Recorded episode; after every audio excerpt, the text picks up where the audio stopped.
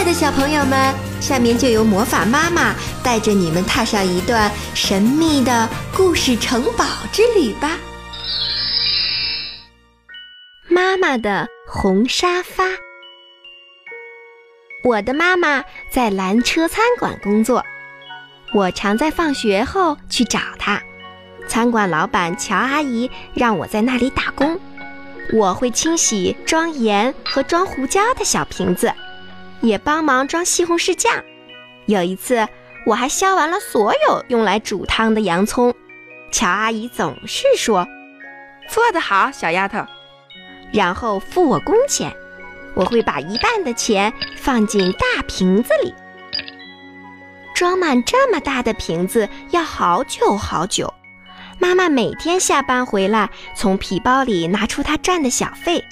我数过所有的硬币，再把它们通通的放进大瓶子里。有时候妈妈回来有说有笑，有时候我还没有数完钱，她已经累得睡着了。小费有时多，有时少。如果少，妈妈会担心。但无论如何，每个硬币都放进大瓶子里。我们在厨房里数钱，外婆就坐在一旁哼歌。他常从旧皮夹里拿出零钱，那些是他买西红柿、香蕉或其他东西讨价还价省下来的。这些钱也放进了大瓶子里。等大瓶子装满了钱，我们要买一张沙发。是的，买一张漂亮、柔软又大又舒服的沙发。还要套着布满玫瑰花图案的绒布套。我们希望有一张全世界最棒的沙发，因为我们的旧沙发被烧掉了。一场大火把我们的椅子、沙发，所有的东西全烧光了。回想起来，事情像是刚发生过一样。那天，妈妈带我去买新鞋，我买了凉鞋，妈妈买了高跟鞋。我们下了公交车，往家的方向走，一路欣赏路旁的郁金香。妈妈说她喜欢红色的花，我说我喜欢黄色的花。我们慢慢的散步回家，家门口停了两辆消防车。浓浓的烟和又高又红的火焰从屋顶冒出来，好多邻居围在旁边看。妈妈拉着我的手往前跑，大姨夫看到我们跑过来，妈妈和我同时大叫：“妈妈呢？”大姨妈向我们挥手，高声喊道：“在这儿，她在这儿，她很安全，别担心。”外婆没事儿，我们找了好久才找到我们的猫。它也没事儿，可是，嗯，房子里的东西全烧光了，房子一片焦黑。我们先借住在大姨妈家里，然后搬进楼下的公寓。我们把墙壁漆成黄色，把地板擦得亮晶晶的，可是房子里空空荡荡的。搬新家那天，邻居们带来披萨、冰激凌和好多东西。对面的邻居搬来一张桌子和三张椅子。隔壁的老先生给我们一张床，是他孩子小时候睡的。爷爷拿来一块美丽的地毯，小姨为我们做了一组红白条纹的窗帘。乔阿姨带来锅碗瓢盆和刀叉。表妹把她的玩具熊送给我。外婆对大家说：“你们是世界上最好心的人，真的很感谢你们。幸好我们还年轻，可以从头开始。”大家热烈鼓掌。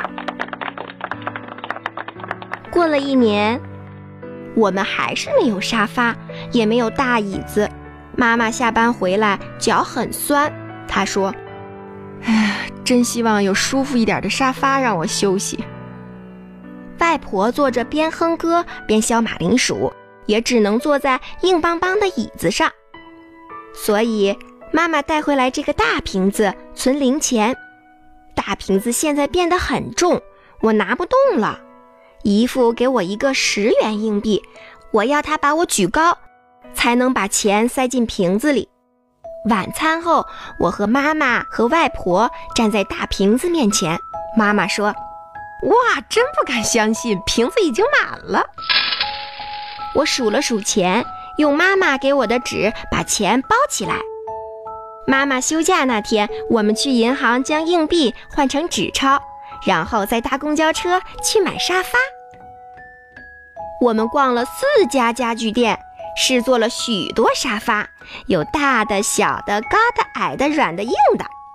外婆说，她好像是童话故事里三只熊里的小女孩，坐了这么多种沙发。最后，我们终于找到了梦想中的沙发，而且有足够的钱可以买它。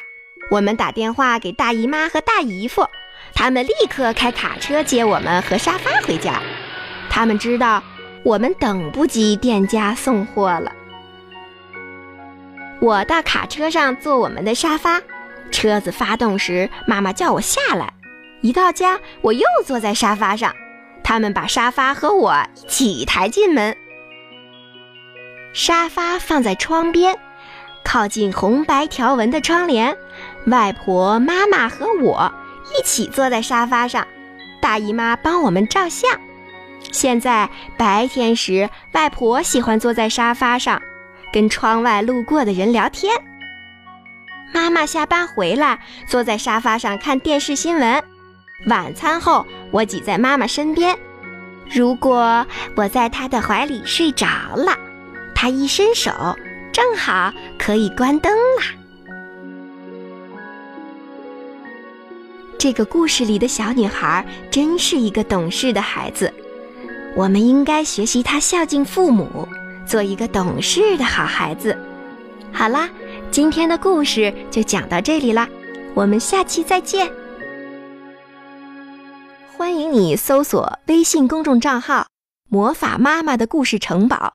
来收听更多有趣的绘本故事。